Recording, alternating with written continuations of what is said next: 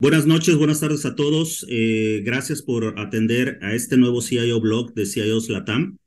En esta ocasión, nuevamente con nuestro partner eh, Raken Data Group. Eh, agradezco a, la mesa directiva de CIOs Latam el permitirme poder presentar a nuestro panelista y a nuestra sesión del día de hoy, su servidor Hugo Amezcua. Y pues bueno, algunos de ustedes recordarán ya habíamos tenido en el mes de abril una primera sesión de esta saga de la interesantísima serie de, de, de, pláticas alrededor del apasionante mundo de la analítica de datos con nuestro partner Raken Data Group. Y en esta ocasión eh, tenemos una nueva charla eh, llamada El camino correcto para convertirse en un Data Driven Organization. Y en esta ocasión eh, va a ser Daniel Chávez quien nos va a hacer favor de platicarnos un poco acerca de, este, de, este tema. Daniel Chávez, presentándolo, funge como consultor de soluciones analíticas de negocio en Dara Group, donde juega un rol clave para identificar y abordar los diferentes retos y áreas de oportunidad del negocio apoyados en el desarrollo de casos de uso en la analítica de datos. Daniel cuenta con una amplia experiencia profesional, donde se destaca el haber sido líder de supply chain para el segmento de Enterprise en Easy Telecom de Televisa y el haber sido coordinador de logística en el puerto de Liverpool. Y pues sin mayor preámbulo, eh, Daniel, eh, muchísimas gracias, equipo de, de Raken, muchas gracias por su eh, participación en esta sesión. Y adelante, Daniel, estamos contigo. Muchas gracias, Hugo, y muy buenas noches a todos. antes que nada, pues quisiera dar un, agradecimiento a la comunidad de CIOs Latam por invitarme a participar en este foro y, darle continuidad a, lo que venimos haciendo con, con Raken, ¿no? Voy a brevemente nada más apagar mi cámara aquí para no tener ningún tema de, bando, de banda de ancho. Listo. Entonces, bueno, eh, como les comentó Hugo, el día de hoy, eh, pues la idea es platicarles un poco acerca de un tema que sin duda creo que va a ser muy interesante para ustedes y es, el, digamos, cómo abordar y cómo encaminarnos hacia el camino correcto para convertirnos en un data driven organization. Eh, entonces, bueno, sin mayor eh, preámbulo, pues empezamos. Y el día de hoy, eh, la idea es platicarles justamente cómo se ha convertido este un tema muy relevante en la actualidad, dado que pues todos queremos, que todos queremos hacer cosas alrededor de los datos, ¿no? Pero el tema es que muchas veces o en muchas ocasiones no sabemos ni por dónde empezar este, este tema de la transformación eh, eh, digital, ¿no? Entonces, en ocasiones eh, decimos, bueno, ¿y qué? Empezamos por comprar tecnología, empezamos por desarrollar casos de uso, o a lo mejor contratamos distintas personas, nos llenamos de gente, nos llenamos de plataformas. Entonces, la idea es que para responder todas esas preguntas, entonces primero nos debemos plantear un primer paso, que es el cómo establecer una estrategia de datos y analítica efectiva. Y a partir de eso, entonces vamos a poder desarrollar un plan de ruta integral que nos permita dar la pauta de cómo deberíamos de ir abordando los diferentes temas a través del tiempo.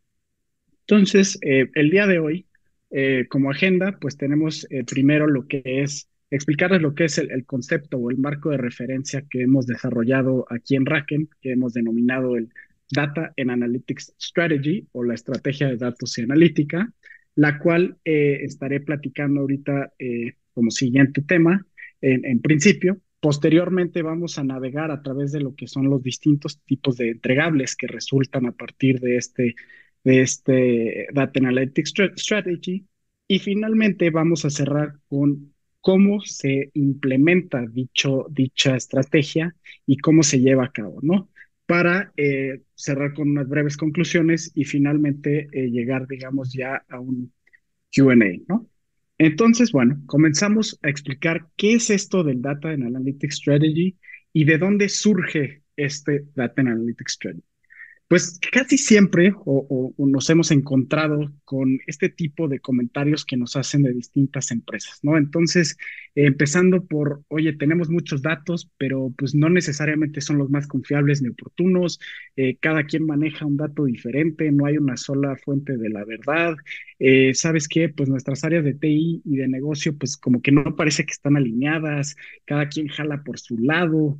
Eh, no tenemos tal cual una agenda, un plan analítico formal de, cómo desarrollar casos a través del tiempo. O muchos, muchos también decimos, o, bueno, te dice, hemos escuchado allá afuera el, bueno, queremos ser un data driven organization, queremos ser eh, los Amazons y los Netflix de, este mundo, ¿no? Y generalmente, pues también el, sabemos que los datos es el nuevo oro de hoy día y pues no lo estamos aprovechando al máximo para, para obtener más conocimiento de, nuestros clientes, poder personalizar, saber más del mercado, de cómo se están moviendo las cosas. Entonces, esto pues da pie a que tengamos que desarrollar un enfoque sistemático, un marco de referencia para que podamos desarrollar en un camino adecuado y con un plan estratégico el desarrollo para convertirse en una organización data driven. Ahora bien, ¿qué es este marco de referencia que hemos eh, desarrollado que se conoce como el Data Analytics Strategy? Esta, esta eh, digamos, cebolla que nosotros le, llamamos por, por su semejanza, digamos, o su similitud a una cebolla, consiste en cinco distintas eh, capas, la cual eh, está conformada en principio por nuestra, la estrategia de negocio, posteriormente la, organización, es decir, las personas, cómo están eh, organizadas la estructura en la empresa, los datos, cómo están los datos, la tecnología y finalmente la cultura. Entonces, empecemos por cada una de ellas. En principio, la idea para empezar con esta estrategia, digamos, de, datos y analítica, es entender cuáles son las oportunidades estratégicas del negocio, ¿no? Y es definir en conjunto con la organización y el personal clave un portafolio de soluciones analíticas que nos permita iniciar esta transformación hacia una organización data Ahora, eso es el qué, ¿no? ¿Qué, ¿Cuál es la necesidad? ¿Cuál es la visión de la empresa y cómo queremos, hacia dónde queremos ir? Ahora bien, el cómo precisamente son todas estas capas que están debajo de la estrategia de negocio. Empezando por la organización. Aquí desarrollamos un diagnóstico y proponemos la estructura, digamos, general para poder desarrollar una comunidad analítica que clarifique los procesos de comunicación y los objetivos de la compañía. Posteriormente, eh, llegamos a lo que es la capa de los datos. En esta capa evaluamos eh, la complejidad. Perdón, perdón, Daniel, la interrupción. Eh, equipo, a la audiencia, por favor, si pueden poner mute, te los agradeceríamos. Muchas gracias. Adelante, Daniel. Perdón por la interrupción, adelante. No te escuchamos, Daniel. ¿Me escuchan ahí? Ya, adelante, por ah, favor. Sí, sí. Eh, continuando con, con, este, digamos, el, deshojar la cebolla, eh, llegamos a lo que es la capa de los datos. Aquí realizamos, digamos, una evaluación de la complejidad de la disponibilidad de los activos de los datos, cuáles son las reglas generales del gobierno de los datos, y aquí también eh, iniciamos un diagnóstico para ver qué tan maduro se encuentra el, manejo de los datos dentro de la organización. Siguiendo en línea con, con las capas de la cebolla, entonces llegamos a lo que es la capa de la tecnología. Y aquí evaluamos cómo se encuentra la arquitectura actual en la organización y cuáles son aquellas plataformas, aquellos habilitadores que se necesitan hoy en día para poder lograr desplegar un gran portafolio de casos de uso analíticos. Y finalmente, llegamos a la última dimensión, que es la de cultura.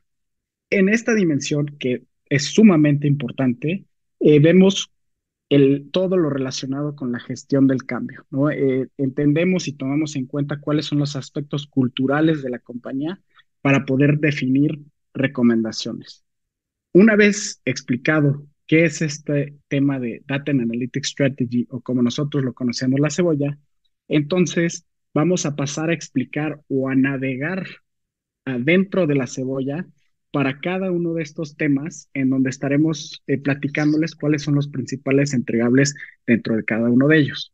Ahora, muchos de ustedes dirán, híjole, sinónimo de, de cebolla me va a causar lágrimas y esto va a ser un dolor de cabeza. Bueno, por contrario, esto al revés, eh, eh, les va a traer un plan de cómo hacer las cosas, les va a eh, resolver un dolor de cabeza y va a ser algo que les va a traer beneficios muy importantes en la empresa. Entonces, platiquemos ahora de cuáles son estos entregables de los que hago mención. Lo primero que hacemos en esta capa de negocio es entregar un portafolio de soluciones analíticas. ¿Qué es esto de un portafolio de soluciones analíticas o árbol analítico? La idea es hacer un levantamiento de posibles iniciativas analíticas que hagan sentido para la organización. Es decir, pues todas las organizaciones quieren tener mayor rentabilidad, pero ¿cuáles son las palancas que tienen para mejorar esa rentabilidad?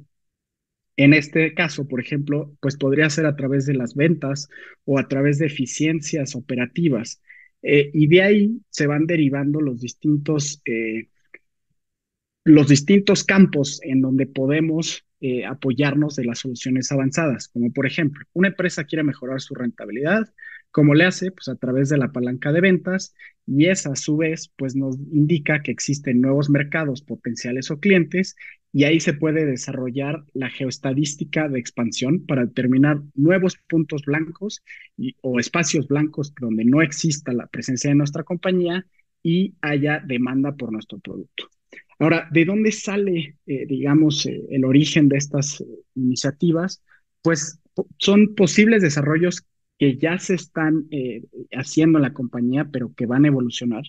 Y otros se combinan con áreas de oportunidad en las cuales nosotros identificamos mediante ciertos talleres y ciertas pláticas con ejecutivos clave de las empresas. La idea de, estos, de este árbol es que, como aquí verán a continuación, tengamos un consenso con los distintos actores clave de la organización en donde le podamos poner un número a la casa. Es decir, ustedes me van a decir, oye, pues qué padre se ve esto de desarrollar casos de uso analítico, pero pues ¿dónde está la lana, no? Show me the money. ¿Cómo le vamos a hacer para que con esto realmente tengamos un, beneficio? Entonces, la idea es demostrarles justamente a través de ciertos tipos de análisis y de entrevistas cuál es el beneficio potencial que podría generarnos cierto caso de uso. Aquí, por ejemplo, lo que hacemos es mapearlo a través del tiempo de acuerdo a prioridades de qué es, digamos, lo que se puede hacer con relativa facilidad y que nos brinde un beneficio importante. Y a partir de eso, entonces vamos derivando un plan integral de donde eh, sale todo el tema de organización y tecnología que nos permite presentar un orden de magnitud de beneficios y inversiones a través del tiempo. La idea al final es poder impulsar a la brevedad un posible quick hit para que justamente ustedes vayan tangibilizando y viendo o comprobando los beneficios que pueden dejar estos casos de uso. Ahora bien, ¿por qué es o de dónde se origina este árbol analítico?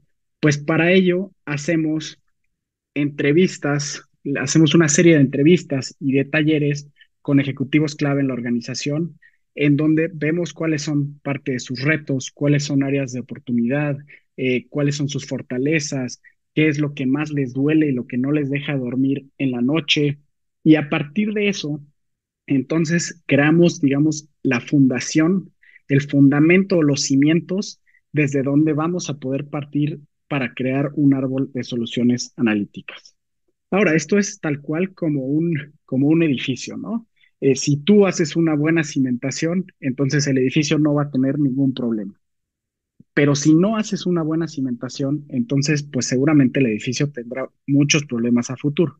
Aquí es lo mismo. Esta es una parte clave inicial en la que debemos de estar inmersos completamente en lo que es la estrategia del negocio para poder identificar esas palancas que nos pueden ayudar a generar oportunidades. Dicho eso, es que nos metemos a un nivel de granularidad muy específico desde ver cuáles son KPIs específicos que tiene la empresa, cuáles son las mejores prácticas comparándolo con benchmarks de la industria, cómo se encuentran eh, los PNLs, los estados financieros, cuáles son los retos a lo mejor que se, que se en el mercado y qué potencial tiene de desarrollar este, estos, eh, qué, potencial tiene de desarrollar y cuánto nos va a dejar posiblemente en alguno de estos rubros de a lo mejor vender más o generar eficiencias. Una vez que tenemos esa capa, entonces pasamos a tal cual lo que denominamos una evaluación de datos y madurez de analítica. En este caso, eh, seguimos una metodología eh, de acuerdo al TWI, que antes se conocía como el Data Warehouse Institute, ahora como Transforming Data with Intelligence, para evaluar la, madurez de la organización.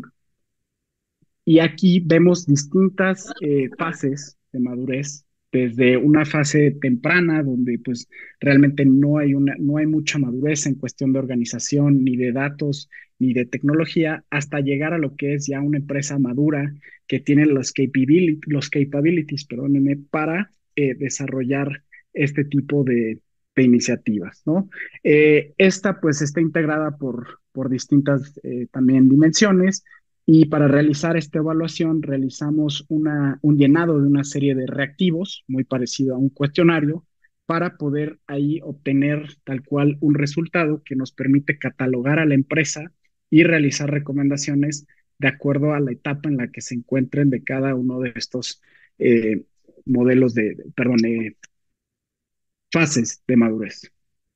Ahora bien, la idea es que pues justamente podamos llegar a lo que se conoce como una etapa madura, ¿no? Donde ya tengamos un, gobierno de datos centralizado, una organización eh, mucho más eh, estructurada y una plataforma, digamos, analítica que nos permita desarrollar estos casos de uso. Entonces, pasamos a lo que es la siguiente capa, la etapa de organización.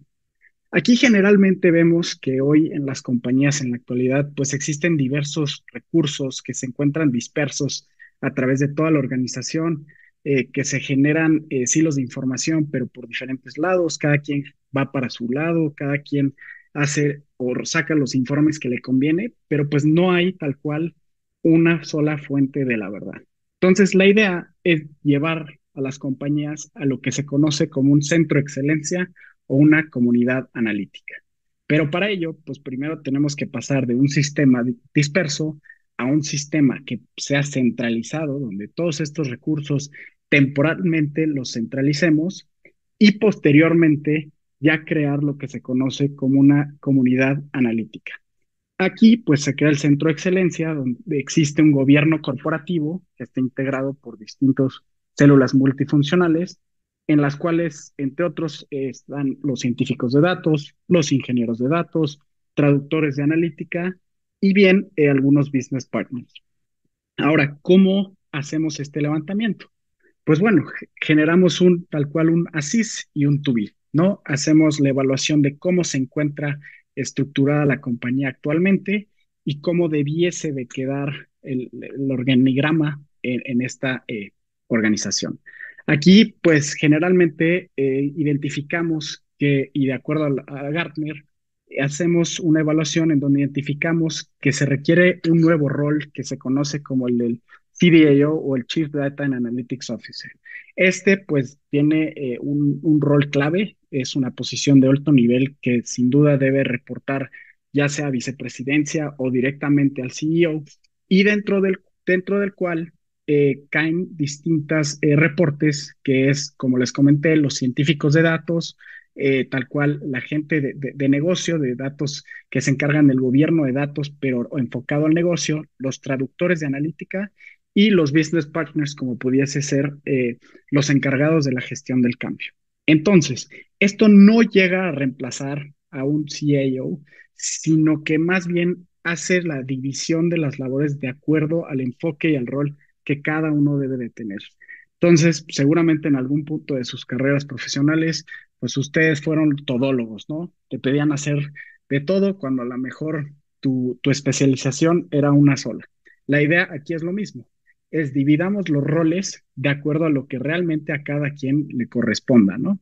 Y para asegurar que hay un entendimiento, una alineación entre todas las partes, se crea un comité directivo de datos y analítica en el cual se integra no solo a posiciones clave como lo pueden ser un CFO, sino también al CDAO y al vicepresidente o al CIO que está encargado de todo lo que tiene que ver con TI. Entonces, esa es la idea, evidentemente puede eh, cambiar por industria, puede cambiar por empresa, algunas lo que hacen es un reporte directo al CEO, otras hacen un reporte al vicepresidente corporativo de transformación o al Chief Operating Officer, desde donde se derivan esta posición, la posición del CIO y otras, eh, eh, otras distintas. Siguiendo entonces eh, el tema, la siguiente capa llegamos a lo que son los, la tecnología y los datos.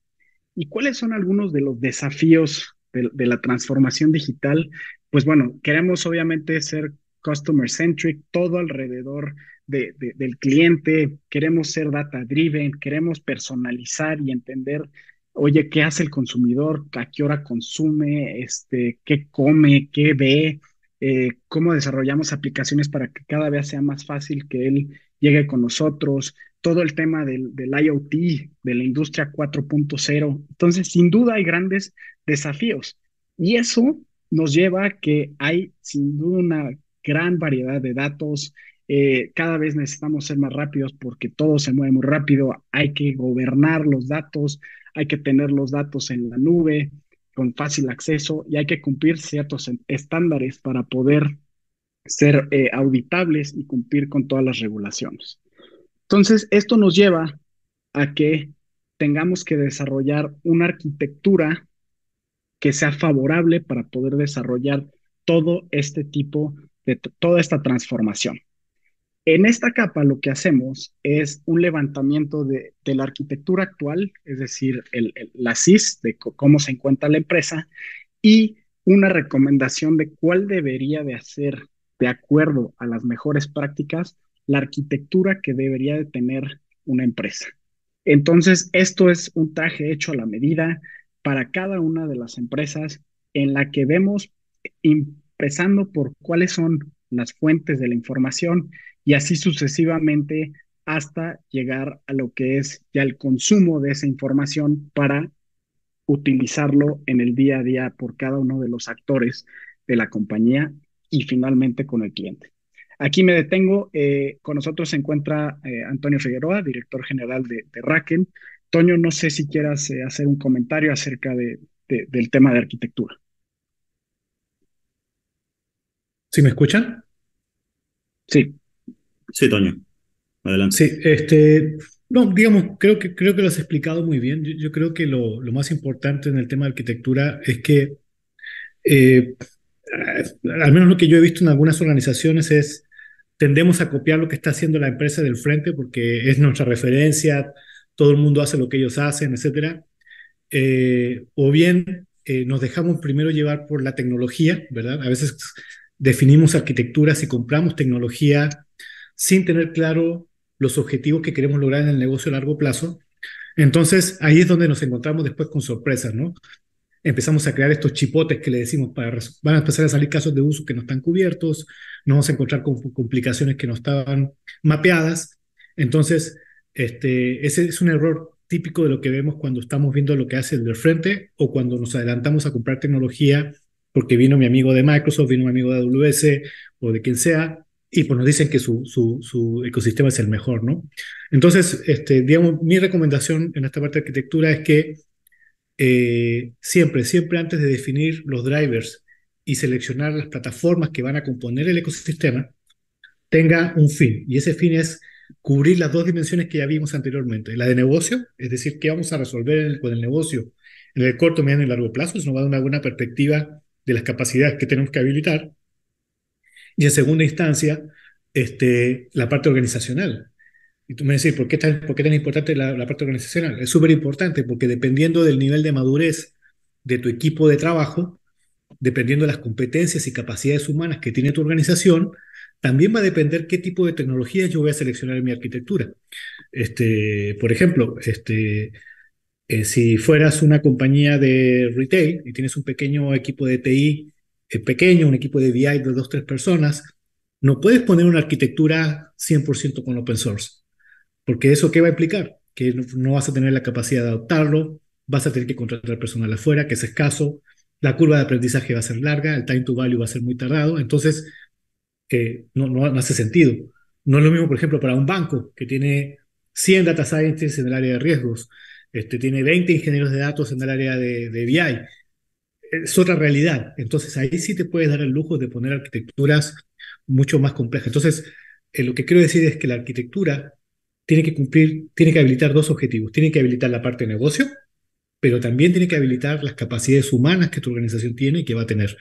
Entonces, este, ese, digamos, es el mensaje que, que cuando uno hace un proyecto de estrategia, la definición de la arquitectura debe ser algo casi ya de lo último en tu fase de, definiciones este, y, no, y no al revés.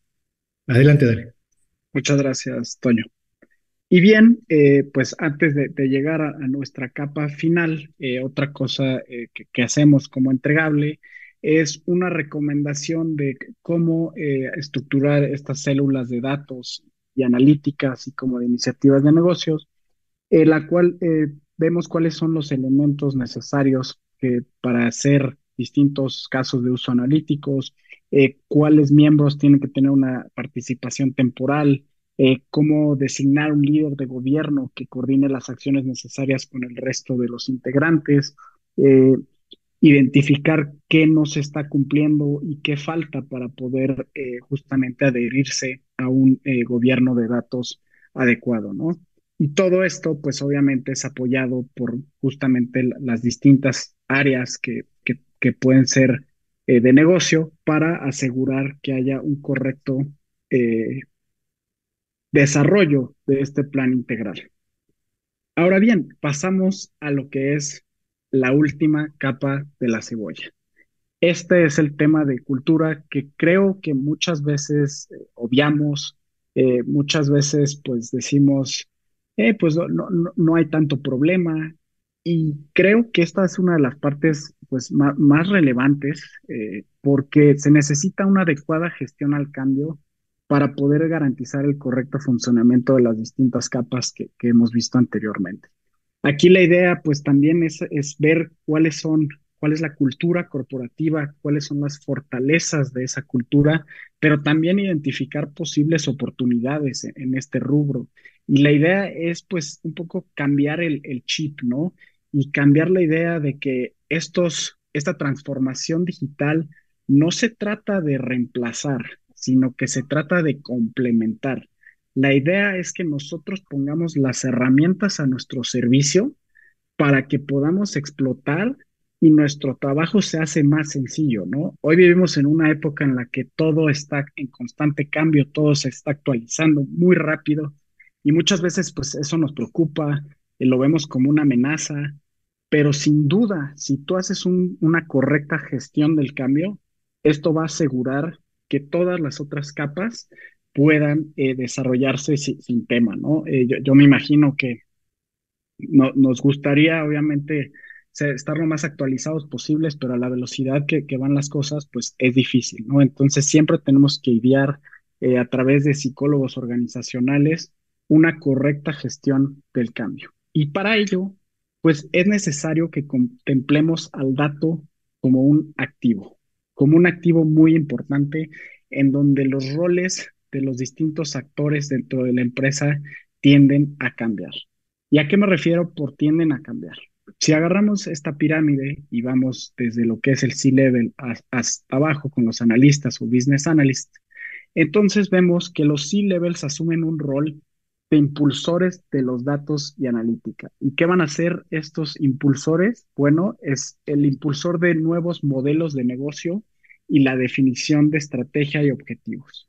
Ahora bien, ¿cuál es eh, el, rol de los gerentes? Pues es el cogenerar y ejecutar, es el ver cómo la estrategia de datos y analítica en su área se va a llevar a cabo y cómo van a colaborar con otras áreas, ¿no? Ese es un tema muy importante. Y finalmente bajamos a lo que son los traductores de analítica, que son eh, personas que se encargan de identificar distintas oportunidades o necesidades del negocio y pueden hacer este rol, son capaces de hacer esta conexión entre lo que son los datos y lo que es el desarrollo de analítica. Entonces, es un, es un rol muy, muy importante hoy en día porque permite hacer esa conjunción, esa alineación entre lo que es el negocio y lo que son las herramientas, ¿no? Y viceversa, porque muchas veces nos quedamos en solo un lado, pero este es un canal que va eh, para ambos lados. Y finalmente eh, cerramos con, con los eh, business analysts, que son personas capaces de hacer distintos reporteos, distintos modelos de business intelligence para poder presentar toda esta información con los distintos equipos multidisciplinarios. Entonces, con esto cerramos lo que es la navegación de cada una de las cinco dimensiones. Y ahora la idea es, pues, ¿qué nos queda? Pues, ¿cómo vamos a plasmar todo este, o cómo vamos a aterrizar todo este análisis en un plan que nos permita visualizar en cuestión de beneficios cómo vamos a rentabilizar esta estrategia? Entonces, sí, sí, dime. ¿Puedo interrumpirte con una pregunta antes de que alcancemos claro, claro. algunas de las preguntas que por acá tenemos? En ese, en ese slide precisamente Hablas de la relevancia eh, que se tiene de ubicar los roles dentro de la estructura y uno de ellos haces, haces énfasis en el de los traductores de analítica. Como bien indicas ahí, son gente eh, eh, del mismo, de la misma empresa que tiene la, la posibilidad de jugar un dual rol desde la óptica de negocio y desde la óptica de, de, de estructurar la data para darle forma y un sentido útil a, a, a los mismos. ¿Qué tipo de, qué tipo de perfil eh, se ubica dentro de una organización? ¿Qué tipo, cómo se debe de desarrollar esos perfiles? ¿Son perfiles que se ubican en un área en particular? ¿Deben de estar distribuidos en, en, en diferentes áreas dependiendo del enfoque que se está dando a la estrategia de analítica de datos? Ustedes como, como, como socios de negocios, eh, ¿cómo pueden ayudar a una organización para lo que es el desarrollo eh, y si no se cuenta con ello la creación de esos perfiles? Este, ¿cómo, cómo, cómo nos pueden ir llevando de la mano. Eh, eh elaboramos un poquito más en, torno a este, a este, a este rol que, que, eh, resaltaste hace unos minutos. Claro que sí. Eh, muy buena pregunta y creo que es muy relevante porque hoy este rol de traductor de analítica ha cobrado mucha relevancia dentro de las empresas. es, es, un nuevo rol como tal que se ha creado en, en, las empresas y este, este rol, esta, esta persona, el traductor de analítica, se encuentra dentro de la comunidad analítica, dentro del centro de excelencia. Idealmente es una persona que tiene un eh, amplio contexto de negocio, tiene un, background de, negocio, conoce muy bien cómo funciona el negocio, cuáles son los procesos de negocio, eh, cómo se mueven eh, las cosas y las palancas de rentabilidad dentro de la empresa pero también debe de tener un cierto grado de conocimiento de todo lo que son las tecnologías de información, todo lo que son eh, distintos, eh, por ejemplo, modelos matemáticos o estadísticos. Es decir, esta persona tiene, como, como mencionaste, Hugo, un perfil dual, digamos, en el que es capaz de materializar oportunidades que identificó del negocio y convertirlas en material o información que pueda ser relevante para cumplir ese objetivo de negocio. Y viceversa, también es capaz de que una vez de que, se desarrollen dichos modelos analíticos, pueda llegar con esa información, con esa modelación y traducirla en indicadores de negocio. Eh, hace hace no, no, no mucho tuvimos una experiencia aquí en la empresa con un cliente en el que pues los científicos de datos teníamos que hacer un proyecto de, churn, de, abandono para un cliente. Y se, desarrolló el modelo y los científicos de datos regresaron con, nosotros y nos comentaban, oye, pues este modelo, este modelo funciona porque resulta que lo que indica la gráfica es que el área bajo la curva ROC es de tanto. Y nosotros nos quedamos como, ok, pero ¿y eso en, en, dinero que representa? ¿Eso cómo le va a ayudar a la compañía? Si nosotros regresamos con eso y, directamente vamos con el CFO o el CMO, eh, a decirle, oye, pues resulta que esto funciona, pues claramente no nos va a entender, ¿no? Entonces aquí es donde entra el rol del traductor de analítica. Esta persona se sentó con el, con el científico de datos a justamente derivar cuál podría ser o cuál era el impacto o el beneficio en términos de dinero en eh, esta área bajo la curva, ¿no? Y finalmente se, se obtuvo que eso se traducía a que iba a haber una disminución de cierto porcentaje en el abandono, lo cual pues obviamente iba a traer una retribución económica importante para la compañía.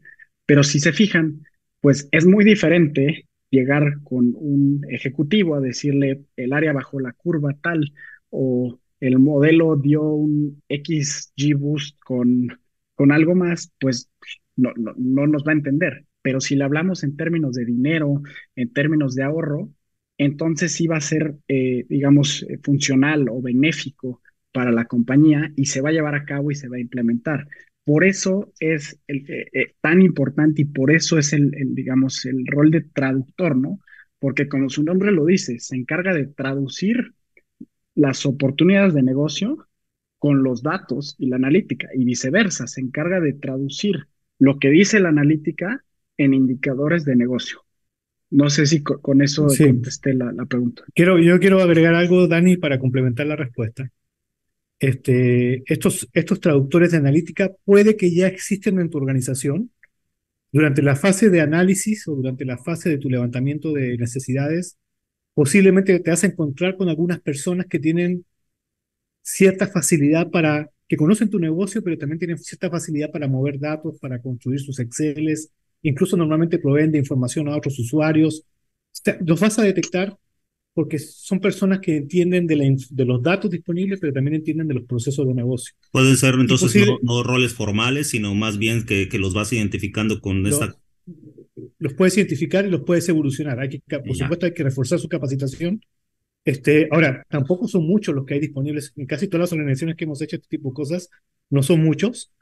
Este, posiblemente también tengas que eh, contratar o traer nuevas personas para reforzar esos equipos. Ahora, ¿dónde están?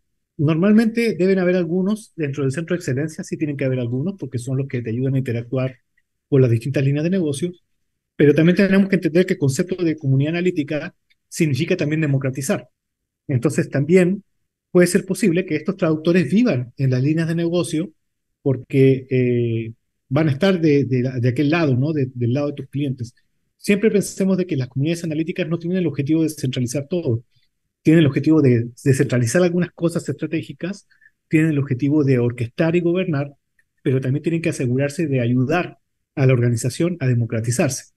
Entonces, tampoco está mal que estos traductores de analítica también los encontremos del lado del negocio. ¿Ok? Excelente, gracias, Toño. Adelante, Dani. Muchas gracias. Gracias. Y bueno, como les comentaba, pues con estos cerramos tal cual la, navegación y los entregables por, por, el, por cada uno de, de, la estrategia de datos y analítica y pasamos tal cual a desarrollar un roadmap integral en donde podamos plasmar tal cual cuáles son las inversiones y cuáles son los beneficios que vamos a obtener eh, de, todas, de todo este proyecto a través del tiempo. Entonces aquí pues mostramos lo que puede ser un, estimado de inversiones que se tienen que hacer. Estas inversiones pues son eh, todos los componentes que necesitamos para integrar, almacenar y gestionar, así como procesar los grandes datos, pero eh, están, digamos, correlacionados con los beneficios que vamos a, a tener con los respectivos casos de uso.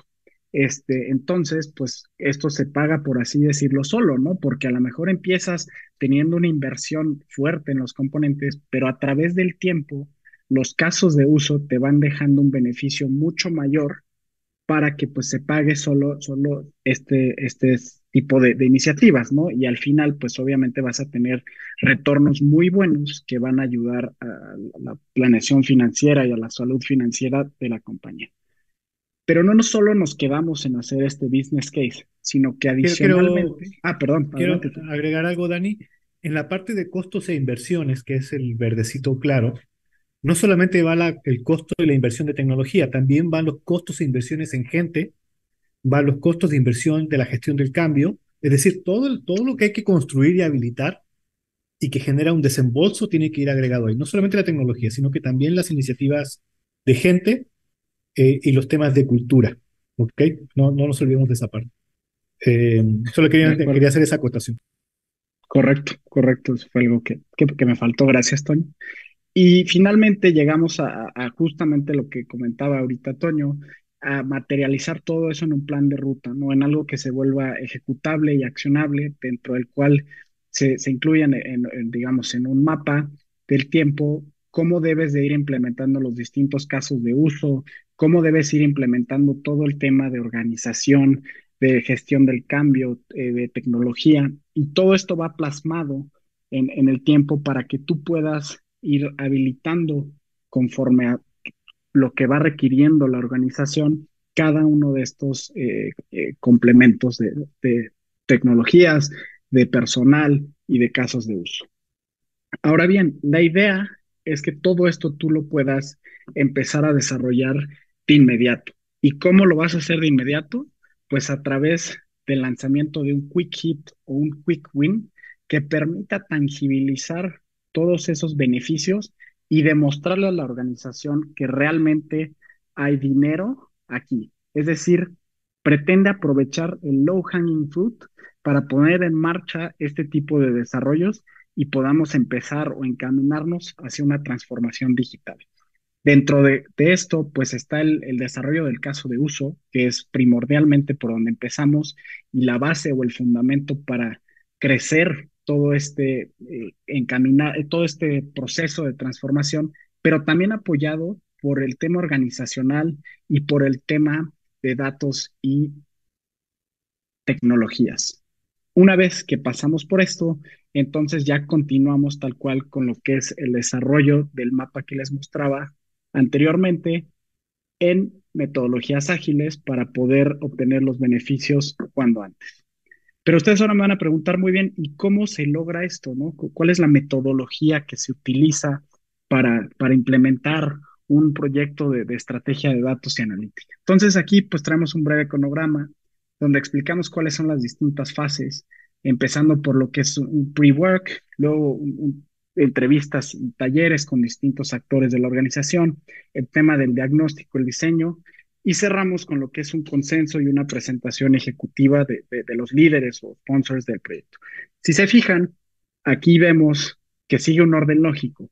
Primero empezamos por lo que es el tema de discovery, el levantamiento, el, ASIS, ¿no? En estas entrevistas, cómo es que vamos a entender el, el negocio y las palancas de rentabilidad para posteriormente ver qué es lo que se necesita cómo queremos organizar, cómo queremos implementar, qué es este to be, cuál es la visión que queremos y finalmente ejecutar en este eh, roadmap que traemos. Brevemente voy a platicar nada más qué se hace en cada una de estas etapas. Entonces, en la primera de preparación es cuando se hace toda la coordinación de, de las actividades, se programan las distintas entrevistas y vemos un análisis principal de la información. Posteriormente ya se realizan distintas eh, entrevistas o sesiones de enfoque y talleres en donde vemos a través del diálogo con diferentes actores clave de la organización, entendemos cuáles son las necesidades, cuál es la visión de la empresa y también hacemos distintos talleres para entender con mayor profundidad cuál es eh, también esa necesidad en cuestión tecnológica y de negocio. Posteriormente, pues pasamos a lo que es el, diagnóstico, donde hacemos tal cual el, análisis. Perdón por la interrupción nuevamente. ¿Pudiéramos irte al slide anterior? En donde hablan de los talleres, talleres de negocio, entendimiento profundo y multifuncional de los procesos y necesidades en materia de información y tecnología, y talleres con personal de TI, levantamiento y confirmación de entendimiento, codiseño de componentes tecnológicos relacionados a TI y analítica de datos. O sea, son, son, son dos, dos enfoques diferentes en cuanto al alcance de los talleres. Es correcto. En los talleres de negocios se hace eh, con personal de negocio y aquí eh, se identifica en principio cuáles son eh, las palancas y procesos de negocio que tienen bajo su tramo de control, pero además cuáles son los datos, cuál es la información a la cual ellos tienen acceso, qué es lo que les falta, en dónde ven ellos un área de oportunidad en cuanto a la información y lo más importante, investigar o identificar posibles casos de uso analítico que ellos crean que pueden ser benéficos para la organización.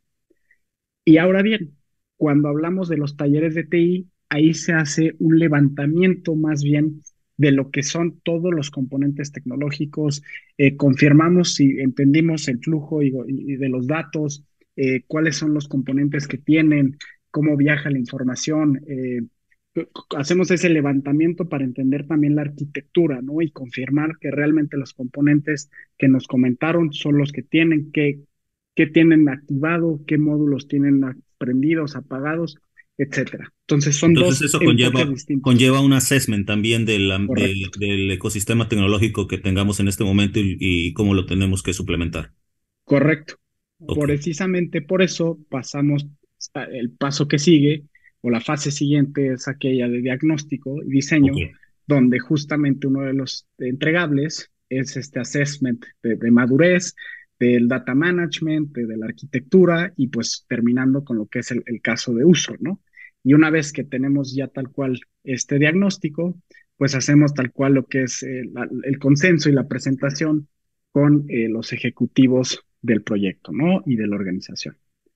Entonces, una, pregunta, perdón por la introducción nuevamente aquí, Dani. Una pregunta, bueno, y antes de hacer la pregunta, una invitación para para las personas que nos eh, siguen aquí en, en la sesión en, Zoom, pero también a las personas que nos siguen, están siguiendo por, por nuestro canal de YouTube, eh, Sellos Latam TV, que por favor nos manden sus preguntas eh, para que las podamos ir organizando. Eh, y o también levantar la mano para hacerle las preguntas a Daniel y poderlas ir desahogando conforme se va avanzando en los temas. Dani, pregunta. Aquí, Eder Espinosa. Nada más. Adelante, Eder. Pues, todo lo que escucho, pues digo, Suena muy bien, pero prácticamente seguir la metodología de TOGAF, las arquitecturas de negocios, de datos, de aplicaciones y de infraestructura. O sea, a final de cuentas es darle la forma a algo que ya está muy comprobado. ¿Cuál es el valor, la diferencia? O si la base es TOGAF aplicada. Quiero entender esa parte. Yo, creo que la respuesta es afirmativa. La práctica de TOGAF es un best practice que también aplica en la parte de los datos. La única diferencia es que los consultores con los que te tienes que apoyar sean especialistas en temas de, gestión de información y analítica para que te puedan dar los insights más adecuados para esa arquitectura y para esos casos de uso analítico. Pero, digamos, desde el punto de vista fundamental, este, coincido contigo, yo creo que tiene las mismas bases. Entender las necesidades de negocio en el corto, medio y largo plazo, entender tus capacidades humanas en inmediatas y cómo se deben organizar para poder cumplir esa meta de negocio. Y después, ahora sí, definir y diseñar las arquitecturas tecnológicas y las estrategias de datos, más cultura, ¿cierto? Para que todo eso que vimos arriba suceda. Eh, pero cumple fundamentalmente, sigue una metodología muy parecida a la de todo.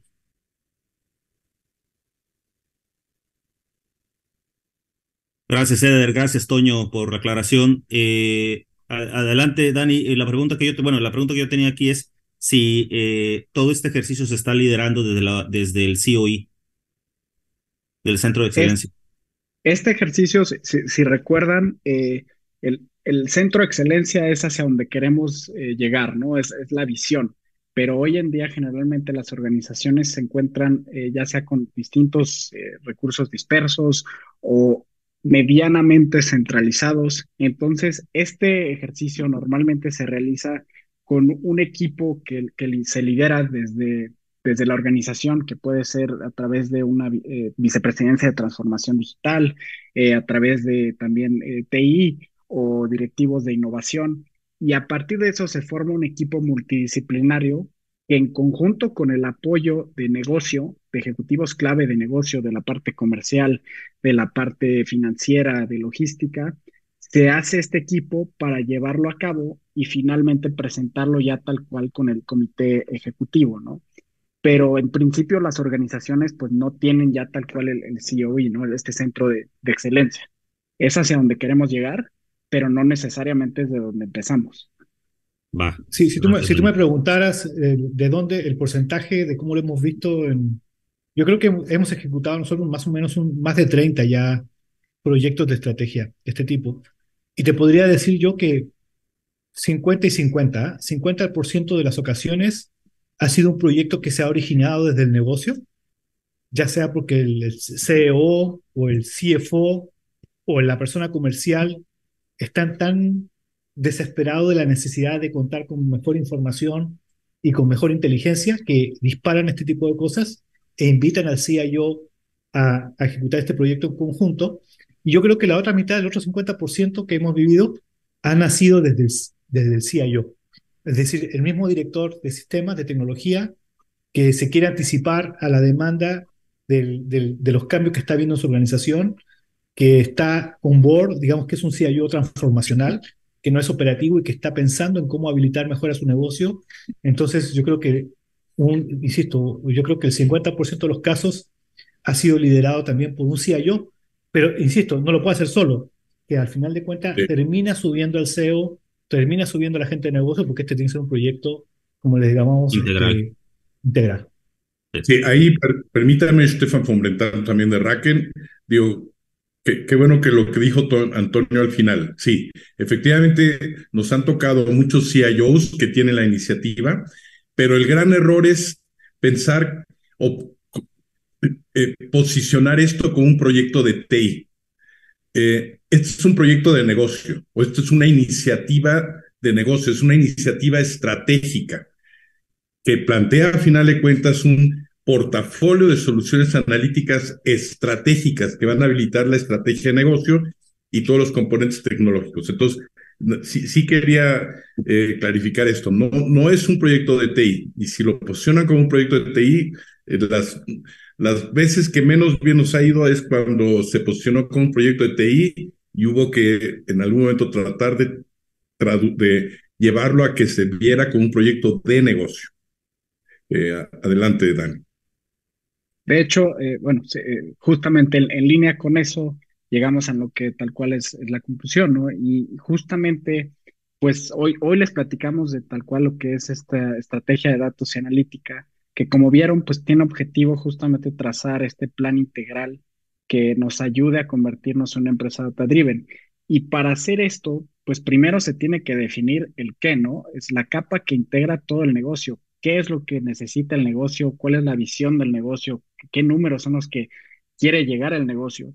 Y posteriormente es el cómo, que son las distintas capas debajo de la estrategia de negocio. Estos son los habilitadores que nos van a llevar a poder cumplir los objetivos del negocio. Entonces, como bien decía Stefan, esto tiene que verse como un proyecto de negocio y, es empezar desde ahí y de ahí ir, digamos, deshojando para llegar a los habilitadores y poder eh, dirigirnos el camino correcto para eh, ser una data-driven organization, ¿no?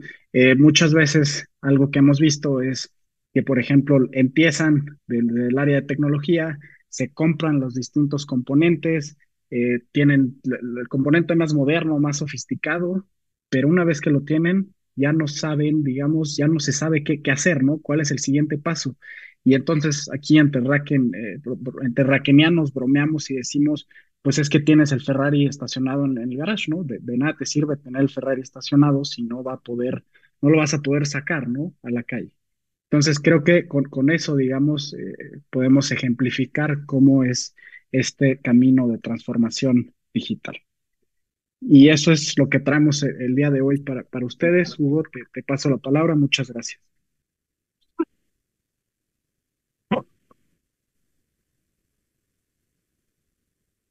Pues muchas gracias, eh, Dani, eh, por esa interesante charla. La verdad es que nos llevaste de la mano a través de varios pasos que pudieran sonar, pudieran sonar eh, obvios, pero eh, esa obviedad, en esa obviedad nos podemos estar perdiendo, perdiendo principalmente si no tenemos la experiencia de poder crear una estrategia de analítica de datos y la creación de un roadmap alrededor de la misma. A través de estas cinco capas, como las llamaste, de estrategia, organización, data, technology, culture.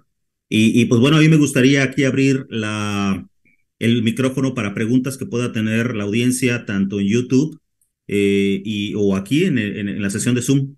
Por favor, siéntase en la libertad de levantar la mano Eh, Luis Ángel está solicitando si podemos poner la última lámina, por favor.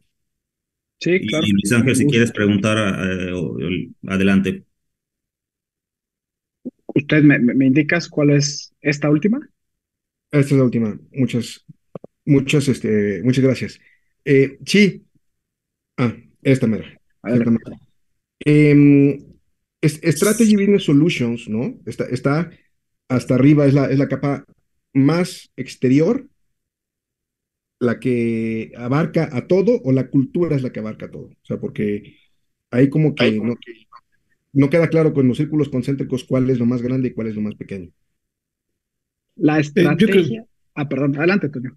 Eh, bueno, lo que iba a comentar es que me parece que la, la, capa de negocio es la más importante de todas, porque si, si no tenemos este, esa materia prima, que es, va a ser la que pague toda la inversión y toda la transformación, pues no vamos a tener nada. Entonces, eh, es, para nosotros es, es, lo más importante. Ahora, que la cultura sea un circulito que está hasta el fondo no significa que no sea importante, es simplemente un mera, es un tema de mera, mera presentación.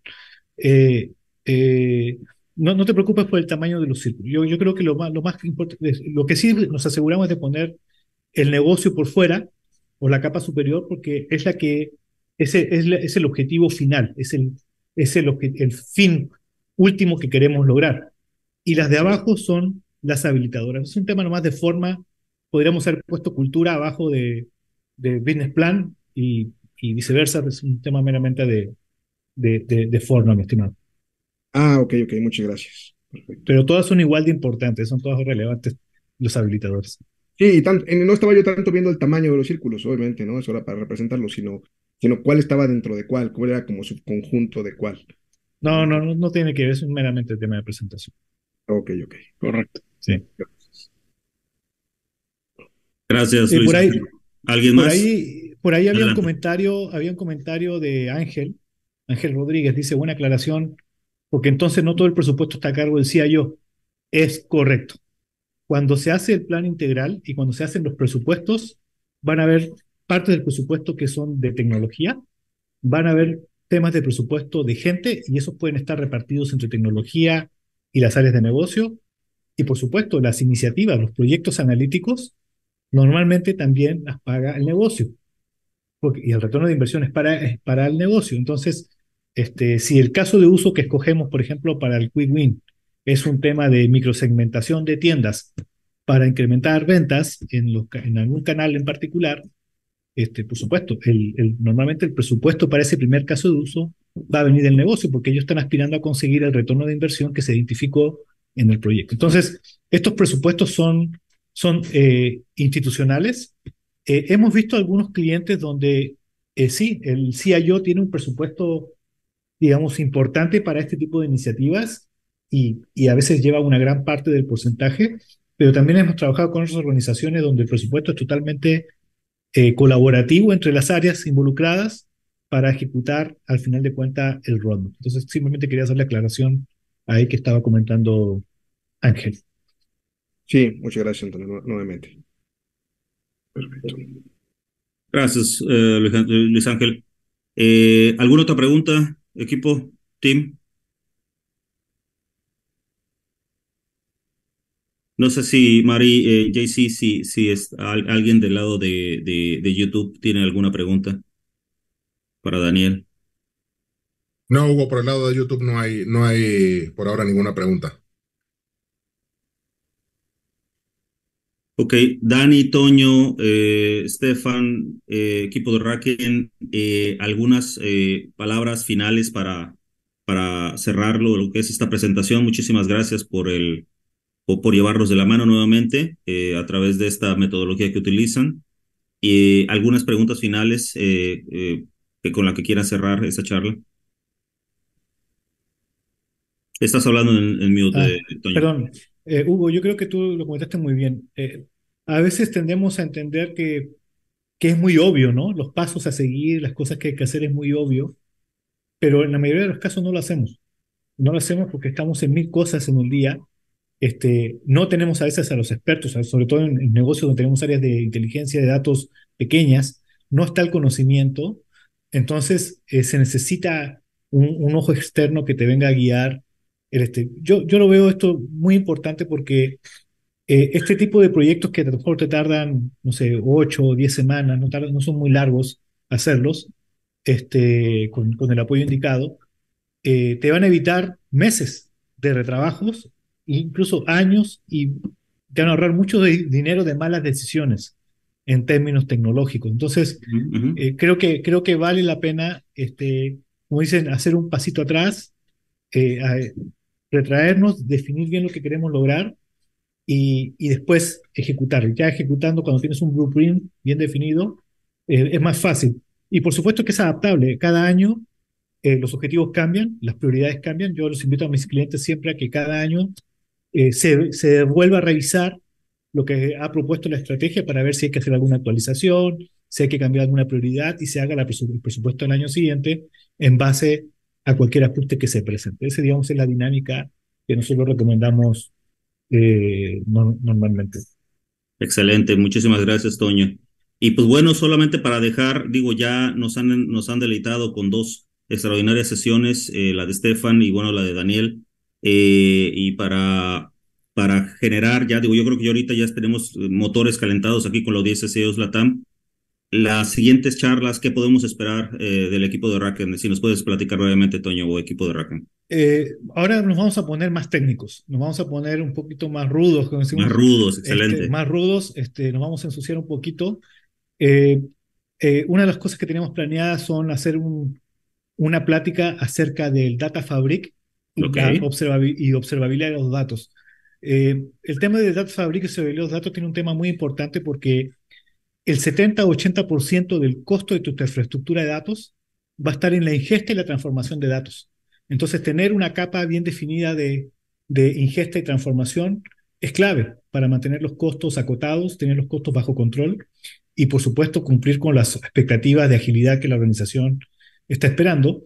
Y por otro lado, la observabilidad también tiene un rol bastante importante, es el concepto nuevo, el la observabilidad de los datos, porque es la que nos va a ayudar a tener eh, control de los costos, sobre todo las empresas que están creando sus ecosistemas de datos en la nube eh, y ya llevan algunos años ya eh, desarrollando y, creando activos, se están, viendo que las facturas cada vez vienen más grandes. Entonces, tener una buena observabilidad para controlar los gastos en la nube es un tema fundamental. Eso lo vamos a ver en una, en una plática específica, como les digo, de Fabric y observabilidad. La segunda práctica técnica que los vamos a invitar a, que nos acompañen tiene que ver con este, un masterclass acerca de diferentes arquitecturas de datos.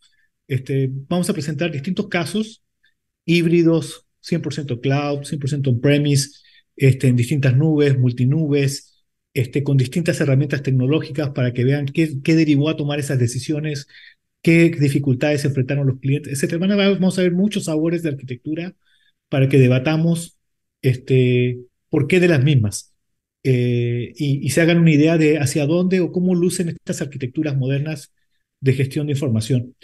Y después de estas dos clases técnicas, Stefan y su equipo van a terminar con una presentación de casos de éxito de clientes, es decir, Vamos a hablar de casos analíticos de gran impacto, cómo se desarrollaron, qué variables se tomaron en cuenta en el desarrollo, cómo se implementaron en los procesos de negocio y cuáles fueron los resultados y beneficios económicos que las organizaciones que lo implementaron están obteniendo de los mismos, para que también eh, vean aterrizado cómo esto paga a las organizaciones. Yo creo que esos son como que los tres capítulos siguientes que terminarán de redondear todo este ciclo de pláticas que le hemos preparado para, para la comunidad de CIO Latam. Excelente. Aquí hay una pregunta de Luis Ángel, o un comentario, dice, y pongan alguno que no necesariamente salió tan bien, porque eso, de esos también aprendemos. Por supuesto, muchas gracias por la sugerencia, que cuenta con ellos. Este, no, digo, suena interesantísimo porque nos han venido llevando de la mano de entrada en educarnos, eh, en sentar una base de, mínima de conocimiento, ¿no? Para tener, eh, ir, irnos llevando de la mano para ver cómo es que la conveniencia de ir creando la estrategia de analítica de datos. Pregunta, Toño, rápida, eh, antes de cerrar. Para estas pláticas que siguen, me queda claro que la última de los casos de usos por obviedad, la respuesta muy probablemente sea sí, pero estas próximas pláticas que son un, de carácter un poco más técnico, eh, hemos, en la sesión anterior, en esta sesión lo, lo, reforzaron, se ha venido comentando, este tema de analítica de datos no es un tema meramente tecnológico, es un tema de negocio. y hemos asimismo extendido la invitación a, nuestros miembros, a los miembros de nuestra comunidad de CIOs LATAM a que, a que participen y que extiendan eh, la misma eh, a, a, otros colegas dentro de sus propias empresas eh, que puedan estar en áreas de supply chain, en áreas de finanzas, etcétera. Estas pláticas que siguen seguiremos en, lo mismo, eh, a no ser que, que tú juzgues conveniente que a lo mejor deban estar más orientadas a ciertos perfiles muy particulares. Platícame un poquito eh, del tipo de audiencia que pudiera atender estas pláticas. Sí, las dos, las dos técnicas que siguen a continuación, yo creo que sería bueno que los CIOs inviten a sus equipos de datos, a sus consultores de Business Intelligence, a sus arquitectos, a sus ingenieros de datos, a sus data scientists, para que eh, tengan la oportunidad de conocer qué están haciendo otras organizaciones desde un punto de vista técnico. Entonces sí va a ser más técnico, es más orientado para gente que está dentro de TI o dentro de los centros de excelencias analíticos. Este, como les digo, van a ser dos y después vamos a volver con la parte de negocio al final con, con el tema de los casos de éxito. O, y como dijo Ángel, con algún caso fallido también para que aprendamos de la experiencia.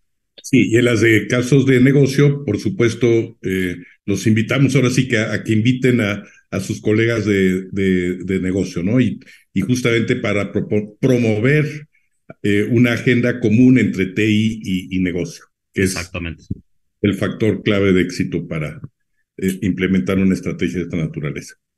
Exactamente. Bueno, eh, pues muchísimas gracias, Toño, Estefan, Daniel, por la charla, equipo de Racken en lo general, Gris. estamos muy contentos por este tipo de, de charlas. ya nos adelantaron un poco, digo, ya nos dieron un muy buen ejemplo de eh, dos excelentes pláticas. Eh, ya nos adelantaron un poco de lo que podemos esperar en las siguientes secuelas, en la, en la saga, ¿no? De esta, de esta serie de, pláticas. Y, pues bueno, este, vamos a estar esperando las, las invitaciones para las mismas. Nuevamente, muchísimas gracias por, por, por estar con nosotros y muchísimas gracias a nuestra audiencia de Latam, eh, tanto en YouTube como los que tuvieron a bien para el unirse a esta sesión de Zoom. Y pues bueno, nos vemos en la próxima. Claro que sí. Muchas gracias. A todos. Que pasen muy buenas noches todos.